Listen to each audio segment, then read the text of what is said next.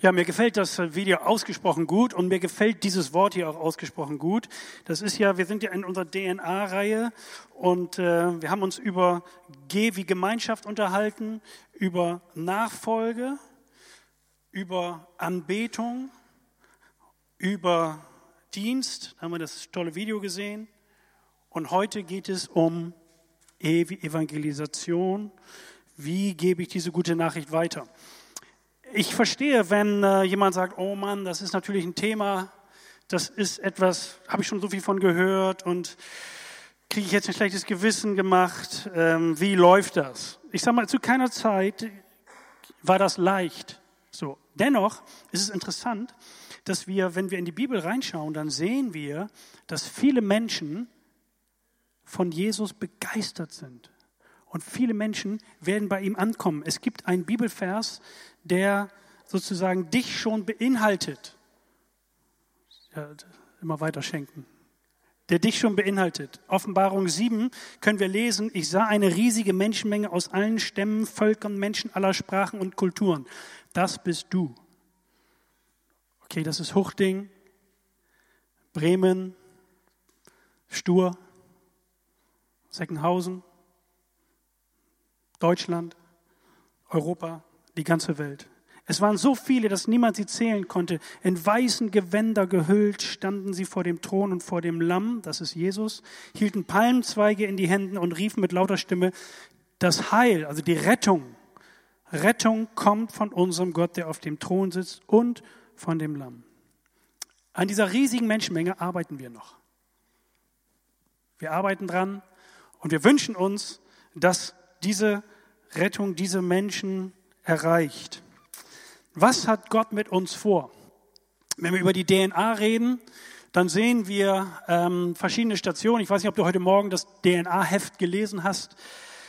Wir sind erschaffen, um einen Auftrag zu erfüllen. Das ist sozusagen der Titel dieser Predigt. Was hat Gott mit uns vor?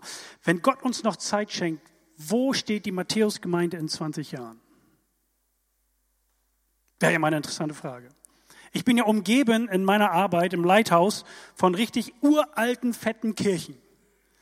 So, also Martini-Gemeinde 1287, 88, der Dom noch älter, Liebfrauenkirche auch super alt, also hunderte von Jahren. Die Matthäusgemeinde, bisschen jünger unterwegs, äh, Teenager würde man sagen, oder ich weiß nicht, wie man das so nennt, aber ähm, wo wird die Gemeinde in 20 Jahren stehen? Ich glaube, in den nächsten fünf Jahren in den nächsten fünf Jahren sind große Herausforderungen in dieser Gemeinde zu meistern.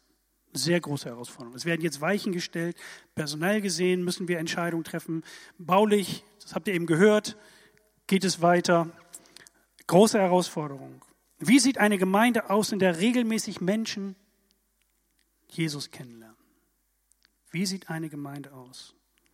Wo Arbeitskollegen, Nachbarn, Menschen von der Straße, deine Kumpels, die Kinder und Jugendlichen der Pfadfinderarbeit, die Kinder aus dem Zuhause für Kinder, aus dem Jutreff, aus dem Konfirmandenunterricht, Väter und Mütter vom Winterspielplatz, ältere Herrschaften aus dem Seniorenkreis, Leben finden und, und, und. Wie sieht eine Gemeinde aus, wo regelmäßig Menschen Jesus finden? Wie präsentieren wir das Evangelium den Menschen, mit denen wir heute zu tun haben? Wie geben wir das weiter? Wir haben das gerade eben gehört. Gott hat interessante Wege. Ich habe gerade vorgestern jemand getroffen, der hat mir erzählt, wie Gott in muslimischen Ländern, gerade so im Saudi-Arabien, in den Emiraten arbeitet. Durch Kindermädchen, philippinische Kindermädchen. Ganz interessant. 50.000 philippinische Kindermädchen arbeiten in diesen Regionen und sie bringen den Kindern dieser meistens recht reichen Familien Englisch bei mit biblischen Geschichten. Ganz interessant. Und Kinder, schon in die Kinderherzen wird dieser Same gelegt in Ländern, die eigentlich für uns verschlossen gelten. Gott hat seine Wege. Wir haben das eben gehört bei Horst und Petra. Ganz interessant, wie Gott seinen Weg findet. Was ist mit mir? Was ist mit dir? Wie machen wir das hier in unserem Kontext? Wenn du in dieses Heft hineinschaust, wirst du, heute Morgen hast du das schon gelesen vielleicht, diese Überschrift finden, für einen Auftrag erschaffen. Ich habe das ein bisschen weiter formuliert. Warum sind wir so defensiv? Warum sind wir so defensiv? Weißt du, Jesus erzählt ja viele Bildgeschichten in der Bibel. Er redet von dem Auftrag der Christen in die Welt. Und das klingt so wie dieser Vers, der da steht, ihr seid das Licht der Welt, eine Stadt, die oben auf dem Berg liegt, kann nicht verborgen bleiben. Und da gibt es noch viele andere Gleichnisse, zum Beispiel, ihr seid das Salz der Erde. Oder alle diese Gleichnisse sind offensiv, nicht defensiv. Fußball wurde eben schon erwähnt. Ich habe auch extra meine Fußballsocken heute angezogen. Und das war natürlich echt offensiv. Fünf Tore zu schießen, wann hat Werder das letzte Mal gemacht? Kann mich kaum erinnern. Aber nur defensiv zu sein, geht ja auch nicht. Wenn du Tore machen willst, musst du was? Offensiv sein. Hilft nichts. Das ist nicht nur eine Fußballwahrheit, ist auch eine geistliche Wahrheit. Mancher Christ sieht nur das Negative, der sagt, ach, wir fühlen uns bedroht und wir müssen hier, wir gehören zum kleinen Rest, aussterbenden Rest und wir müssen das christliche Abendland verteidigen. Immer defensiv gedacht. Mancher sagt, man, ich bin froh, wenn ich das Leben mit Gott überhaupt auf die Reihe kriege. Ich sag mal so, wenn du dein gesamtes Leben so als Christ verbringst, lebst du unter deinem Niveau. Schade. So war das nicht gedacht. Die Wahrheit des Reiches Gottes, dass die Welt, dass die Welt um dich herum hören muss, hören darf. Das ist ein Teil von uns, wenn du als Christ unterwegs bist. Gottes Reich kam durch Jesus auf diese Erde. Gottes Reich kam mit Jesus auf die Erde. Mancher hat gedacht, oh, jetzt schmeißt er die Römer raus. So war das nicht gedacht. So ist das nicht gedacht. Gottes Reich herrscht dort oder Gott herrscht dort, wo er an erster Stelle ist. Wo ist Gott an erster Stelle? Wo ist der Sitz des Reiches Gottes? Wir haben das eben in dem Video gesehen. Wo ist der Sitz des Reiches Gottes? Im Herzen. Im Herzen. Da, wo Gott herrscht, kommt Wahrheit und Frieden und Gerechtigkeit in uns Menschen hinein. Und damit in die Welt hinein. Da, wo Gott in das Herz eines Menschen einzieht, kommt Heilung, kommt Sinn, kommt Vergebung, kommt Hoffnung, kommt Frieden, kommt Liebe. So ist das gedacht. Das Reich Gottes hat Jesus uns aufgeschlossen, sagt er. Er hat es uns aufgeschlossen. Paulus sagt, besteht nicht aus Essen und Trinken. Paulus hat schon bei den ersten Christen damals gesehen, die dachten alle, es wird irgendwie, wir müssen was Organisatorisches haben. Er sagt, nein, es ist nicht sichtbar. Es ist unsichtbar in uns Menschen drinnen. Nicht essen und trinken, sondern er sagt weiter, sondern aus Gerechtigkeit leben im Frieden und dem Heiligen Geist. Deshalb eine Veränderung des Herzens ist wichtig. Es geht um die Veränderung des Herzens. Und das passiert dadurch, dass Jesus am Kreuz gestorben ist und dieses Reich dadurch so formatiert hat, neu gemacht hat, dass es in uns hineinkommen kann, durch Gnade, kann jeder Mensch das Reich Gottes finden. Und das ist interessant. Dieses Wort ist der Schlüssel in das Reich Gottes hinein. Es ist ein Geschenk. Es ist ein Geschenk. Andere Worte sind von neuem geboren zu werden, zum Beispiel. Und Reich Gottes zu leben ist etwas, was so viel bedeutet, dass Gerechtigkeit, Frieden, Gottes Geist in die Umgebung ausstrahlt, aus dir heraus, wenn Reich Gottes in dir drinne ist. Und somit bist du ein Botschafter des Reiches Gottes, wenn es in dir lebt, wenn du als Christ unterwegs bist. Leute um dich herum sind Teil des Auftrages und deines Verantwortungsbereiches.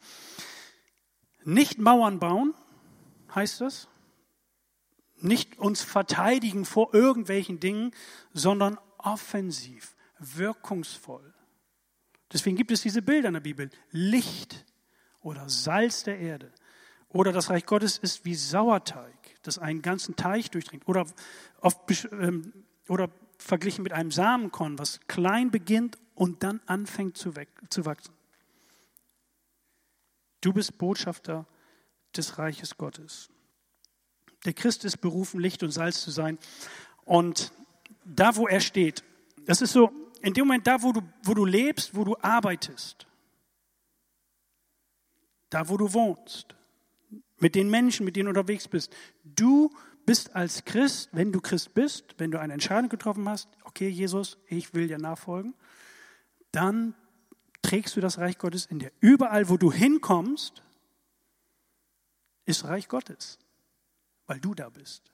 Das ist die Präsenz in deinem Büro, an deinem Schreibtisch, an deinem Arbeitsplatz, in der Uni, in der Schule, zu Hause, in deiner Umgebung, auf der Straße, in der Straßenbahn. Da, wo du bist, ist Reich Gottes. Gerechtigkeit, ausstrahlend, Frieden, Gottes Geist mit Freude, Friede, Liebe, Geduld, Sanftmut, Selbstbeherrschung. Das heißt, die Präsenz, allein die Präsenz sagt, hier ist Reich Gottes. Das Zweite, was passieren wird, ist, du fängst an, für deine Umgebung zu beten und denkst, wo öffnen sich Türen, wo kann ich den Samen des Reich Gottes platzieren? Und dann durch Taten der Liebe und durch Worte. Das sind vier Ebenen, wie Reich Gottes sich ausbreitet, wie Reich Gottes etwas sichtbar wird, handgreiflich wird. Aber, wisst ihr, was das Problem ist? Wir trauen uns nicht. Menschenfurcht. Wir haben, wir haben Schiss. Wir leben eher so ein bisschen, ja, hoffentlich fragt mich keiner. Das ist ganz, ist menschlich. Die Bibel spricht von Menschenfurcht. Wir sind eingeschüchtert. Wir sind, also das Licht ist eine kleine Leuchte.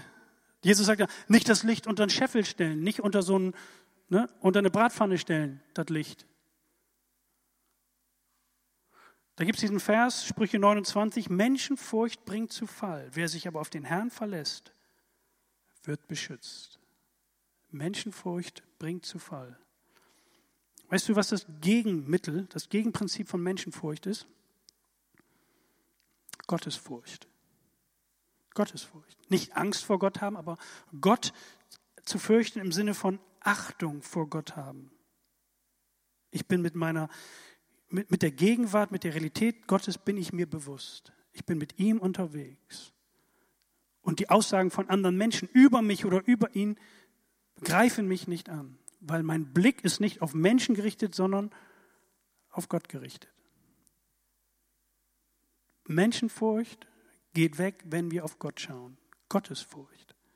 Das heißt, der Bezug zu ihm ist die Kraftquelle, ist nötig. Der Blick auf ihn. Als Petrus aus dem Wasser, aus dem Boot gestiegen ist und am Wasser ging, guckte auf die Wellen, Angst.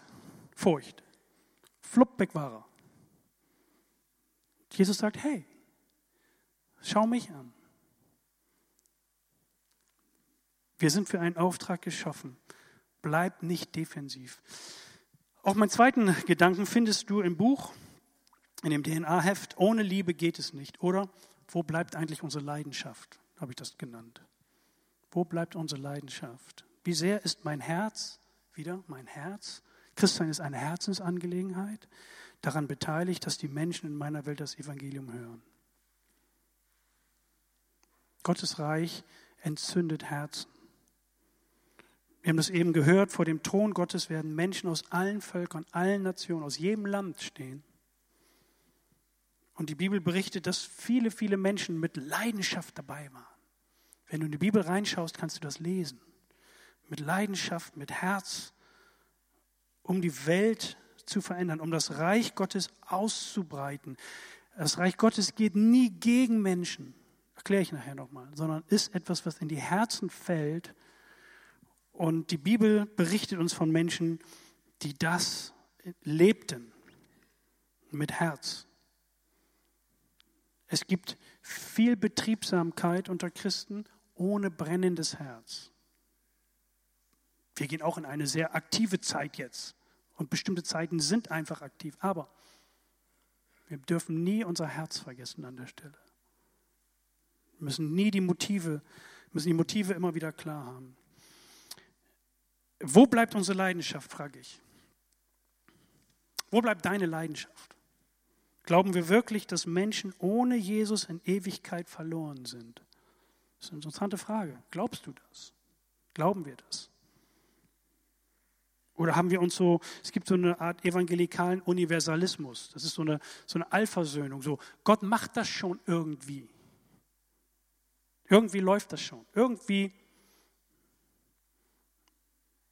ist es so. Die Kirche wird in Bremen keine Zukunft haben, wenn sie sich nicht erwecken lässt, wenn sie nicht wach wird für diese Botschaft, für diesen Rettungsgedanken. Und auch Matthäus wird keine Zukunft haben, wenn nicht die nächste Generation diesen Gedanken aufgreift.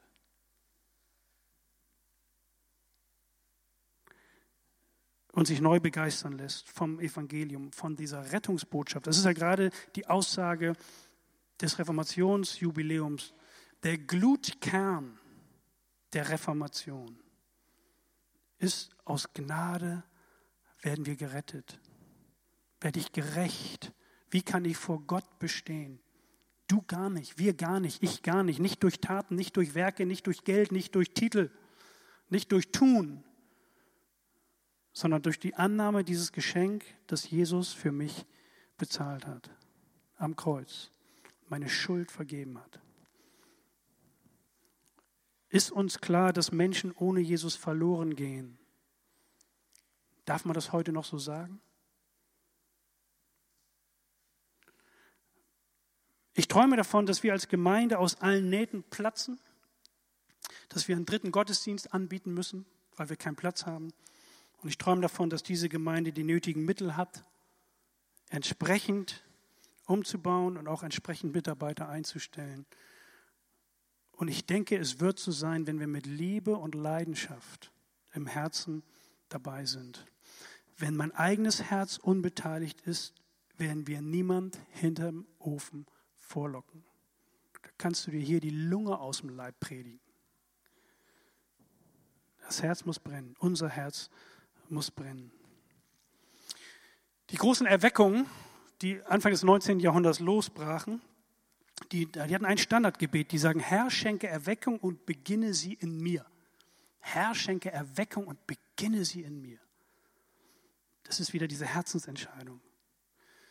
Wie vertraut sind wir mit dem, was Gott eigentlich mit uns Menschen vorhat? Und sind wir in der Lage, das weiterzugeben? Sind wir in der Lage, das zu kommunizieren? Und ich hoffe, dass man in allen Gruppen in der Matthäusgemeinde Jesus kennenlernen kann. Das ist ein Wunsch. Ich hoffe, dass man in allen Gruppen der Matthäusgemeinde Jesus kennenlernen kann. Jetzt können wir alles durchdeklinieren. Kannst du den Matthäusbrief nehmen, kannst du diese 50 tollen Teams nehmen und sagen, das ist nur dazu da, damit was passiert? Damit das Reich Gottes wachsen kann, von Herz zu Herz. Ohne Liebe und Leidenschaft geht es nicht. Und deswegen lass sie dir neu schenken. Lass dir die Leidenschaft neu schenken.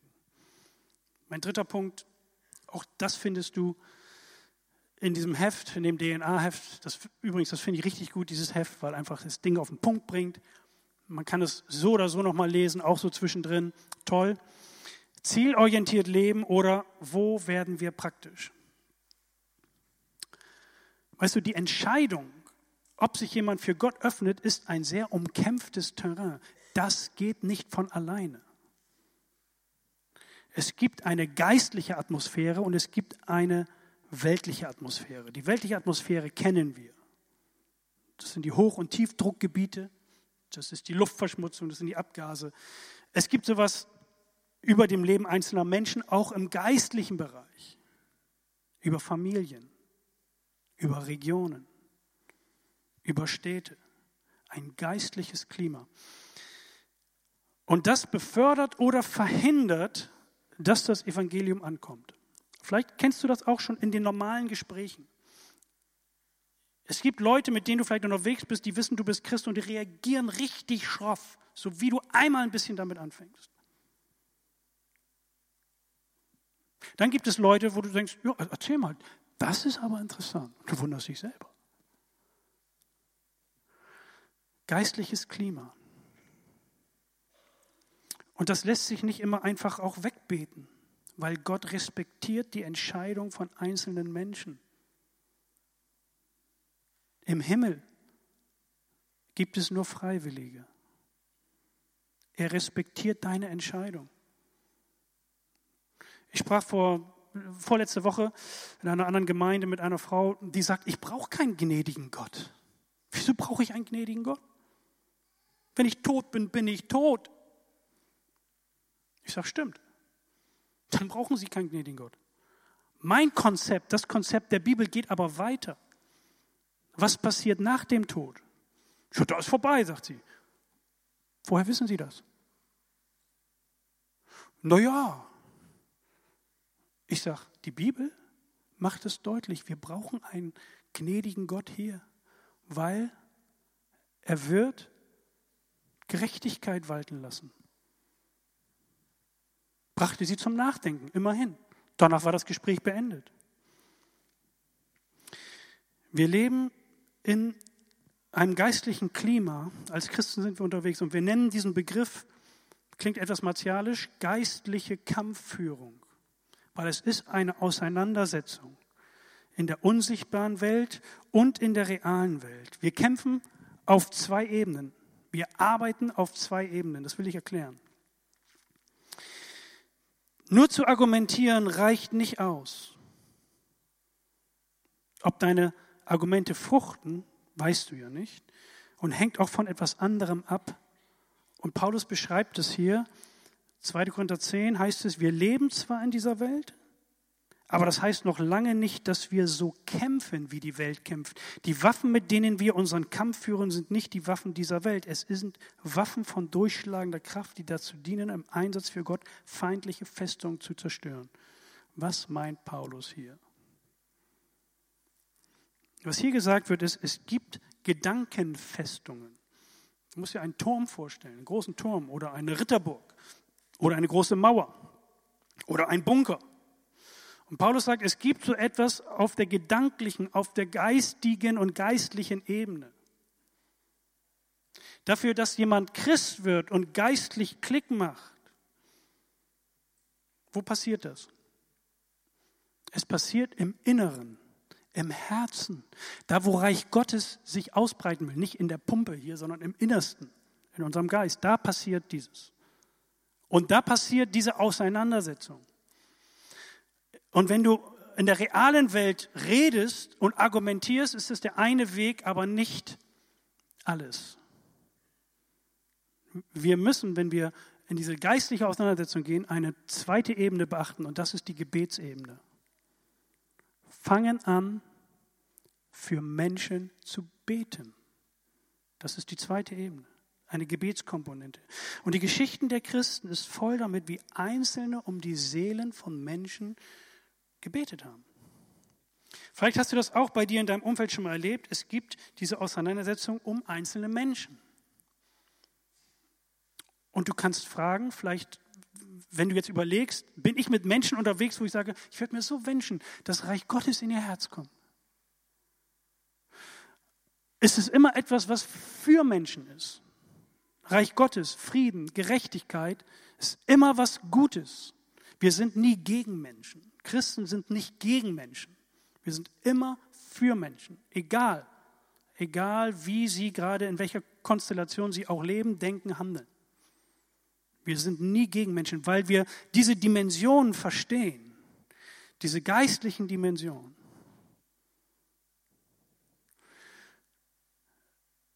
Wen hast du mir aufs Herz gelegt? Das kannst du Gott fragen. Wenn du mit Gott unterwegs bist, frag ihn. Wen hast du aufs Herz gelegt? Vielleicht sagst du, alle meine Freunde sind schon Christen. Boah, gut. So. Dennoch glaube ich, dass es auch weitergeht, dass du überlegen kannst, ja. Wen wünsche ich dieses Gute? Wem wünsche ich Gnade? Wem wünsche ich, wem wünsche ich Vergebung der Schuld? Wem wünsche ich Heilung? Wem wünsche ich Rettung? Wem wünsche ich Sinn im Leben? Versteht ihr? Und plötzlich denkst du, rattert dein Kopf und denkst, krass, krass, krass, krass, krass. Ich bin Reich Gottes. Ich bewege mich in der Präsenz. Gerechtigkeit, Frieden, Gottes Geist kommt in meine Umgebung hinein. In meine Firma, in meine Fabrik, in mein McDonald's, an meine Tankstelle, in meiner Straßenbahn. Und du denkst, wow, geh auf Sendung. Geh auf Sendung. Antenne nach oben ausfahren. Herr, wen hast du mir aufs Herz gelegt? Weißt du, Schritte zum Glauben sind ja Prozesse. Das ist ein Weg. Ehe Menschen Reich Gottes in ihr Herz hineinlassen, ist es ein Weg. Ich habe äh, eine Story gehört von einer Frau, die hat Leute im Park getroffen, Christen, und die hat die fertig gemacht. Die hat die angeschrien und verflucht und hat gesagt, lass mich mit dem Dreck in Ruhe. Und die Christen, ich weiß nicht, wie die sich gefühlt haben, aber ich meine, du fühlst dich scheiße nach, so, nach solchen Sätzen, ist ja klar. Und du denkst, boah, warum mache ich das überhaupt? Beim zweiten Mal ist diese Frau anders, sie anders begegnet worden, sie hat anders reagiert und sie hatte gedacht, ups, habe ich schon mal gehört. Und beim dritten Mal wurde sie angesprochen auf einer ganz anderen Schiene in einer Veranstaltung und sie ist Christ geworden.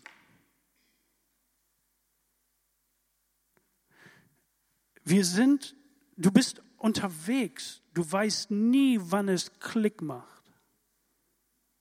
Deine Worte, deine Taten, deine Gebete können etwas bewegen.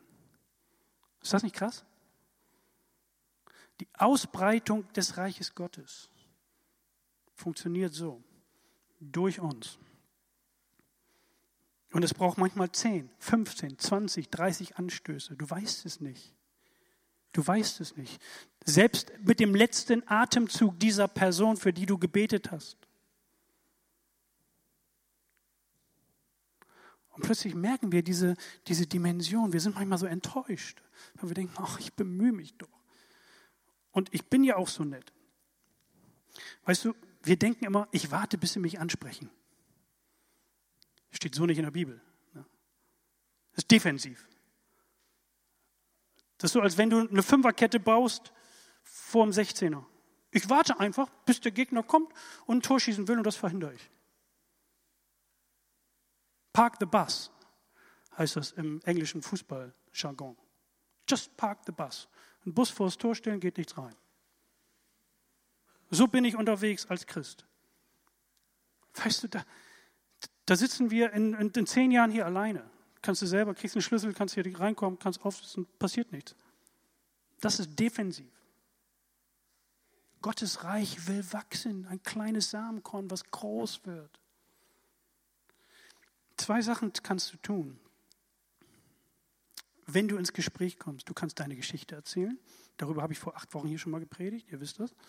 Deine Geschichte, deine Geschichte, ich bin Christ. Wie? Wieso? Weshalb? Warum? Kannst du kurz erklären. Kannst du in 30 Sekunden machen, 15 Sekunden oder auch in 5 Minuten. Es gibt auch Leute, die machen eine halbe Stunde drauf. Das ist ein bisschen lang vielleicht. Deine Geschichte. Deine Geschichte. Und dann kannst du einfache geistliche Wahrheiten erzählen. Wisst ihr, es gibt so tolle Hilfsmittel, die haben wir ja hier auch. Guck mal, Gott liebt dich. Er hat einen Plan für dein Leben. Kannst du diesen Satz sagen? Im Leben läuft nicht alles gut. Es gibt Probleme. Bist du perfekt? Bin ich Mutter Teresa? Nein, eben. Jesus starb für dich. Hä? Ja, er hat bezahlt. Wenn wir zusammen essen gehen und du lässt mich bezahlen, wer bezahlt? Ja, ich. Ja klar, weil ich gesagt habe, ich bezahle. Sagst du, du bezahlst nicht für mich, dann musst du selber bezahlen. Jesus sagt, ich bezahle für dich. Willst du, dass ich für dich bezahle? Sagst du, nein, musst du selber bezahlen. Sagst du, ja, bezahlt er für dich. Okay, verstanden. Willst du das annehmen? Willst du Christ werden? Ist eigentlich eine gute Frage. Überlege ich mir. Alles klar. Überleg's dir. Ich frage mal nach. Einfache geistliche Wahrheiten. Jetzt denkst du, ja, aber, ich, ich kann aber das mit den Amalekitern gar nicht erklären. Und wie ist das mit den Schwulen? Und wie ist das dann nochmal mit der Bibel gewesen? Und ich weiß es auch nicht. Und die Sechstageschöpfung, das kriege ich alles nicht gebacken. Ich sage lieber gar nichts.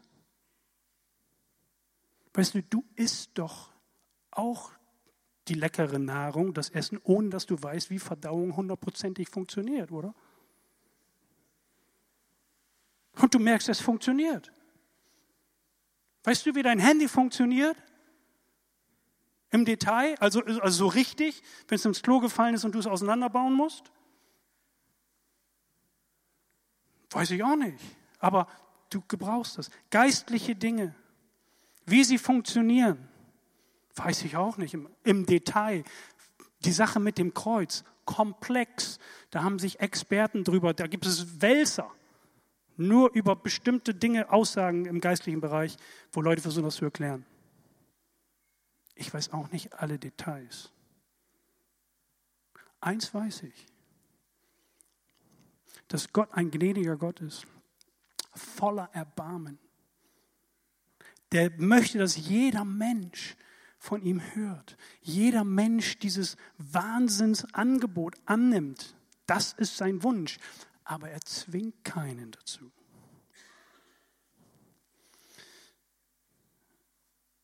Wo fädelst du Situationen ein?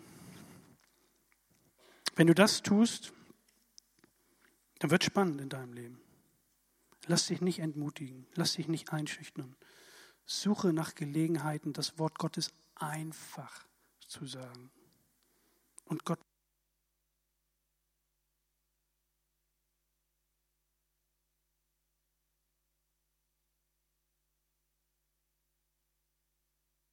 Gib mir noch drei Minuten. André, wir den hier? Oh, oh, oh, okay. Drei Minuten. Wie werden wir praktisch? Ihr Lieben, ich habe euch eine Folie mitgebracht. Lukas, hast du die nochmal eben? Wir wollen richtig praktisch werden. Die Evangelische Allianz lädt dazu ein, ganz Bremen mit einer evangelistischen Zeitung zu erreichen. In den Sommermonaten. Juni, Juli, August.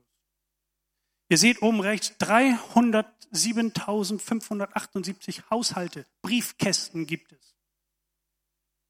Und in jede wollen wir, da wo nicht draufsteht, keine kostenlosen Zeitungen, in jede wollen wir so eine evangelistische Zeitung bringen, wo, wo, wo diese vier Schritte beschrieben werden und wo Menschen müssen aus der Promi-Szene erzählen, warum sie Christen sind. Und wir wollen das begleiten mit einer Gebets- und Fastenaktion. Das ist so wie sozusagen der verschwenderische Seemann. Der sät sogar auf den Felsen, der sät unter die Dornen, der sät auf den Weg und der sät auch aufs gute Land. Er hat Hoffnung. Er bringt Hoffnung. Gott kann durch Altpapier reden. Und deswegen wollen wir uns auf den Weg machen. Die Zeitung ist umsonst. wir haben drei Monate Zeit, so haben wir uns das vorgestellt, um diese Zeitung zu verteilen. Wir suchen etwa 400 bis 450 Mitarbeiter. Das sind ungefähr 700 Zeitungen, die du dann, die du dann verteilen kannst. Macht, lest noch jemand dazu ein. Ihr geht drei Monate, trefft euch vier, fünf Mal, geht danach Eis essen, Griechisch essen, Chinesisch essen, Syrisch essen und zu McDonalds. Nimmt den Hund mit, nimmt die Enkel mit, nimmt die Neffen und Nichten mit, geht schneller. Aber für einen ist das zu viel. Und wir wollen, damit, damit passiert was mit dir. Wenn du dich in diese Listen einträgst, die außen liegen, wird was mit dir passieren.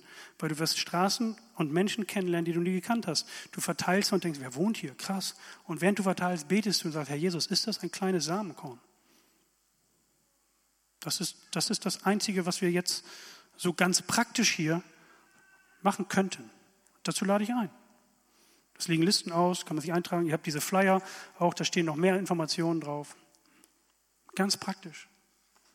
Wir wollen das Evangelium ausstreuen und sehen, ob dann vielleicht auch auf deiner Arbeitsstelle jemand sagt, hast du auch die Zeitung gekriegt? Ja, so habe ich schon das Altpapier schon. Ich sage, hol raus, das ist das Ticket in den Himmel. Bist du im Gespräch? Okay?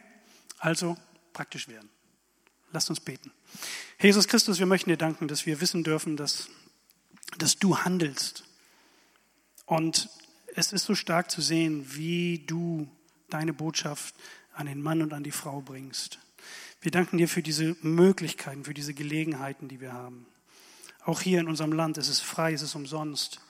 Wir danken dir, dass wir wissen dürfen, dass, dass du letztendlich alles in deinen Händen hältst. Gib uns Mut, gib uns diese Kraft, gib uns diese Hoffnung, Herr, dass du mit jedem Menschen einen Weg gehst. Lass uns nicht zurückschrecken, nur wenn wir mal Ablehnung erfahren. Es ist ein weiterer Baustein. Wir wollen uns dir zur Verfügung stellen. Wir möchten dir danken, dass wir als Gemeinde es erleben dürfen, dass Menschen Christen werden, gerade in den letzten Monaten. Junge Menschen, alte Menschen sind Christen geworden hier in den verschiedenen Veranstaltungen. Das ist so gut zu wissen und zu hören.